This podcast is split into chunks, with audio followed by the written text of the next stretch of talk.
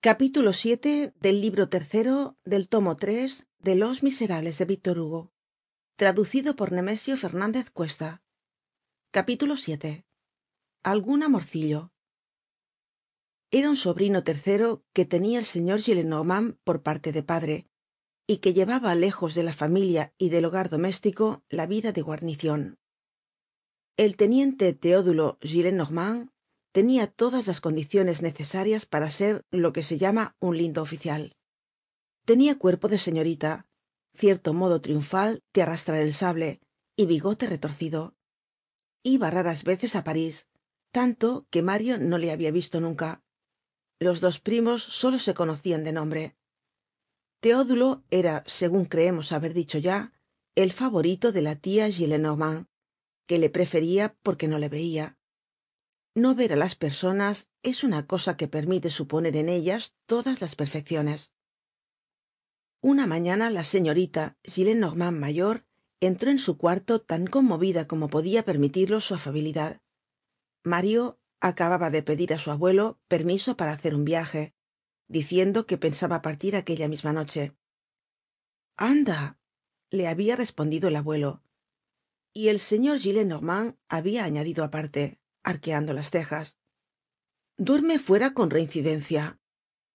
La señorita gillenormand habia subido á su cuarto muy azorada y habia dejado escapar en la escalera esta esclamacion es mucho y esta interrogacion pero á dónde va entreveia alguna aventura de corazon mas ó menos ilícita una mujer en la penumbra una cita un misterio y no la hubiera disgustado haberla podido echar el lente. La cala y cata de un misterio es como el principio de un escándalo. No le detestan las almas mas santurronas. Hay en los secretos receptáculos de la mojigatería alguna curiosidad para el escándalo. Veíase pues dominada por el vago prurito de saber una historia. Para distraerse de esta curiosidad que la agitaba un poco mas de lo que era costumbre se habia refugiado en sus habilidades y se habia puesto á festonear con algodon y sobre algodon uno de esos bordados del imperio y de la restauracion en que hay muchas ruedas de cabriolé obra tosca obrera brusca. Estaba hacia algunas horas en su silla cuando se abrió la puerta. La señorita gillenormand levantó la nariz. El teniente teodulo estaba en su presencia haciéndole el saludo de ordenanza dio un grito de alegría. Una mujer puede ser vieja mojigata devota tia pero siempre se alegra al ver entrar en su cuarto a un lancero. Tú aquí teodulo exclamó. De paso tia pero abrázame ven. Ya está dijo teodulo y la abrazó. La tia gillenormand fue á su tocador y le abrió te quedarás con nosotros lo menos una semana me marcho esta tarde tia no es posible. Matemáticamente. Quédate teodulito te lo ruego. El corazon dice que sí pero la consigna dice que no. La historia es muy sencilla. Cambiamos de guarnicion estábamos en melun y nos llevan á gaillon para ir de la antigua guarnicion á la nueva tenemos que pasar por parís y me he dicho voy á ver á mi tia pues aquí tienes por la molestia. Y le puso diez luises en la mano. Por el placer querreis decir querida tia teodulo la abrazó por segunda vez y ella tuvo el placer de que la rozara un poco el cuello con los cordones del uniforme. Haces el viaje á caballo con tu regimiento no tia he querido veros y tengo un permiso especial el asistente lleva mi caballo y yo voy por la diligencia. Y á propósito tengo que preguntaros una cosa. El qué está de viaje tambien mi primo mario pontmercy cómo sabes tú eso dijo la tia súbitamente escitada en lo mas vivo de la curiosidad. Al llegar he ido á la diligencia á tomar mi asiento en berlina. Y qué que habia ido ya un viajero á tomar un asiento en imperial y he visto su nombre en la hoja. Qué nombre mario pontmercy. Ah picaro exclamó la tia tu primo no es un muchacho de juicio como tú. Decir que va á pasar la noche en diligencia. Como yo pero tú lo haces por obligacion y él por desorden. Ah dijo teodulo en esto sucedió una cosa notable á la señorita gillenormand. Se le ocurrió una idea. Si hubiera sido hombre se habría dado una palmada en la frente. Sabes que tu primo no te conoce preguntó repentinamente á teodulo. No yo le he visto pero él nunca se ha dignado mirarme. Y vais á viajar juntos él en el imperial yo en la berlina. A dónde va esa diligencia a los andelis. Y va allí mario sí como no sea que haga lo que yo y se quede en el camino. Yo bajo en vernon para tomar la silla de gaillon no sé el itinerario de mario. Mario qué nombre tan vulgar. Qué ocurrencia el haberle llamado mario.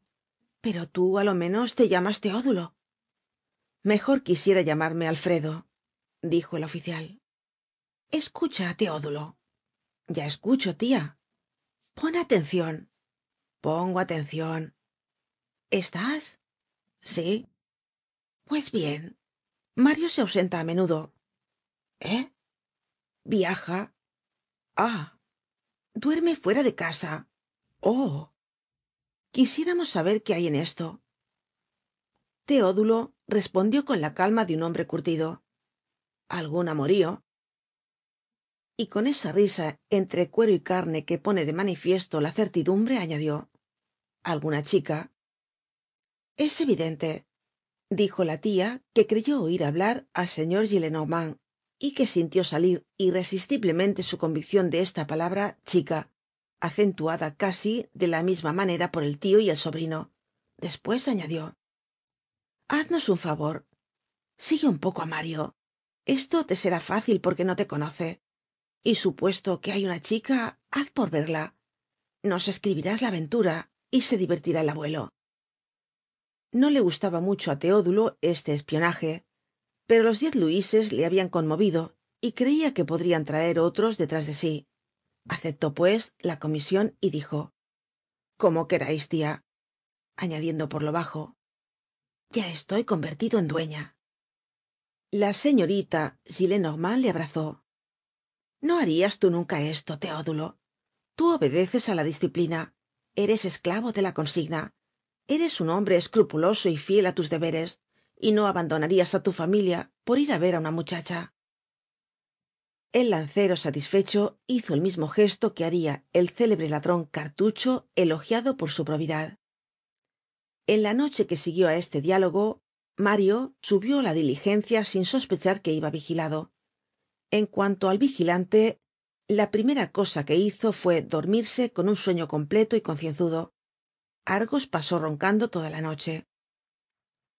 Al despuntar el dia el mayoral de la diligencia gritó vernon relevo de vernon los viajeros de vernon y el teniente teodulo se despertó. Bueno murmuró medio dormido aun aquí es donde me bajo despues empezó á despejarse su memoria poco á poco y se acordó de su tia de los diez luises y de la promesa que habia hecho de contar los hechos y los gestos de mario. Esto le hizo reir ya no estará tal vez en el coche pensó abotonándose el peto. Ha podido quedarse en poissy y ha podido quedarse en triel. Si no ha bajado en meulin puede haber bajado en mantes a menos que no se haya apeado en o que no haya llegado hasta passy pudiendo allí volver á la izquierda hacia evreux ó á la derecha hacia la roche guyon echadle un galgo tia qué diablos voy á escribir ahora á esta buena vieja en aquel momento apareció en la vidriera de la berlina un pantalon negro que descendia de la imperial. Será mario se dijo el teniente.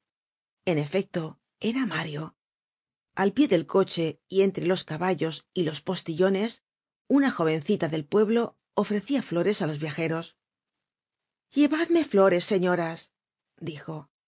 Mario se acercó á la jóven y le compró las flores mas hermosas que llevaba en la cesta. Por de pronto dijo teodulo saltando de la berlina esto ya me interesa. A quién diantres va á llevar esas flores. Es preciso que sea una mujer muy guapa para merecer tan hermoso ramillete. Quiero conocerla. Y no ya por mandato sino por curiosidad personal como los perros que cazan por cuenta propia se puso á seguir á mario. Este no fijó la atencion en teodulo. De la diligencia bajaron algunas mujeres elegantes. No las miró. Parecia que no veia nada alrededor. Está enamorado pensó teodulo. Mario se dirigió hácia la iglesia magnífico dijo teodulo. La iglesia eso es. Las citas sazonadas con un poco de misa son las mejores. No hay nada tan esquisito como una ojeada que pasa por encima de dios. Mario llegó á la iglesia pero no entró. Dió la vuelta por detrás de la cabecera del templo y desapareció en el ángulo de uno de los estribos del ábside. La cita es fuera dijo teodulo. Veamos la chica y se adelantó de puntillas hácia el sitio en que habia dado la vuelta mario. Cuando llegó allí se quedó estupefacto. Mario con la frente entre ambas manos estaba arrodillado en la yerba sobre una tumba. Habia deshojado el ramo. En el estremo de la fosa en la alturita que indicaba la cabecera habia una cruz de madera negra con este nombre en letras blancas. El coronel baron de oíase sollozar á mario. La muchacha era una tumba